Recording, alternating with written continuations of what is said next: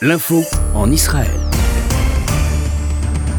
Quelques 6,4 millions d'Israéliens sont appelés à élire les membres de leur Parlement, la Knesset, un scrutin qui déterminera le sort du Premier ministre Netanyahou, inculpé pour corruption dans une série d'affaires. En direct de, Jérusalem, tout de suite, Cathy Bisraor, bonjour.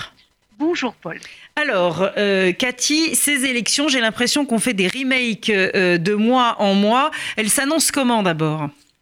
Eh écoutez, les remakes dont vous parlez, apparemment, à moins d'une surprise évidemment de dernière minute, à moins que Benjamin Netanyahu arrive comme il affirme, à atteindre 61 députés, mais pour l'instant, cela ne semble pas se diriger dans cette direction. Le remake va se recommencer ce soir, à savoir que le vrai défi, ça ne va pas être ce soir à 22h heure israélienne sur la fourchette, mais ça va être euh, dans les jours à venir et peut-être même dans les semaines à venir.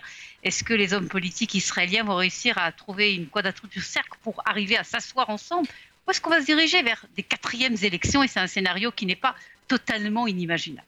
Alors, euh, Cathy, pourquoi quand on présente et quand on parle de ces élections, on dit finalement que ces élections vont déterminer le sort du Premier ministre Netanyahou? Est-ce que ça veut dire que si, par exemple, il arrive à rallier autour de lui une majorité, il ne sera pas jugé? Qu'est-ce qui se passe exactement de ce côté-là?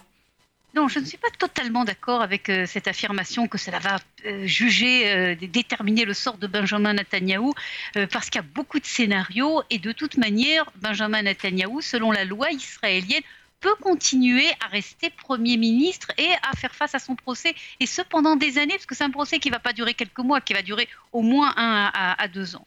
Et donc l'évaluation dans tous les cas de figure, à moins que véritablement il y ait un écroulement du Likoud qui est toujours possible, mais ça ne semble pas du tout être la direction selon les sondages. Si par exemple véritablement Benjamin Netanyahu arrive très loin derrière euh, le, le Carole Lavan, le Benny c'est sûr qu'il devra aller en direction d'une démission. Mais euh, ce n'est pas apparemment le scénario, euh, Paul. C'est ça justement le défi et quelque part la situation incroyable dans laquelle on se trouve. Vous avez toujours Benjamin Netanyahu qui va rester plus ou moins dans une capacité de rester Premier ministre et donc euh, seul ou avec Benny Gantz ou dans une autre constellation. Et, c'est là justement toute la problématique de, ces élections. Une dernière question, euh, Cathy Bisraor. Est-ce que Avigdor Lieberman est toujours le faiseur de roi? Moins maintenant, il faudra voir euh, les résultats ce soir, mais selon les sondages, un peu moins. Mais si vous me permettez, Paul, je peux vous dire, à mon avis, le vrai défi de ces élections, c'est le lendemain de ces élections que le dialogue public se calme en Israël. Parce qu'on a assisté euh, depuis maintenant presque un an et demi à une situation qui n'avait jamais été vue, même au temps des pires de Ben Gurion face à Menachem Begin. Véritablement une violence dans le dialogue euh, public, je pourrais même dire une haine euh, des groupes les uns contre les autres.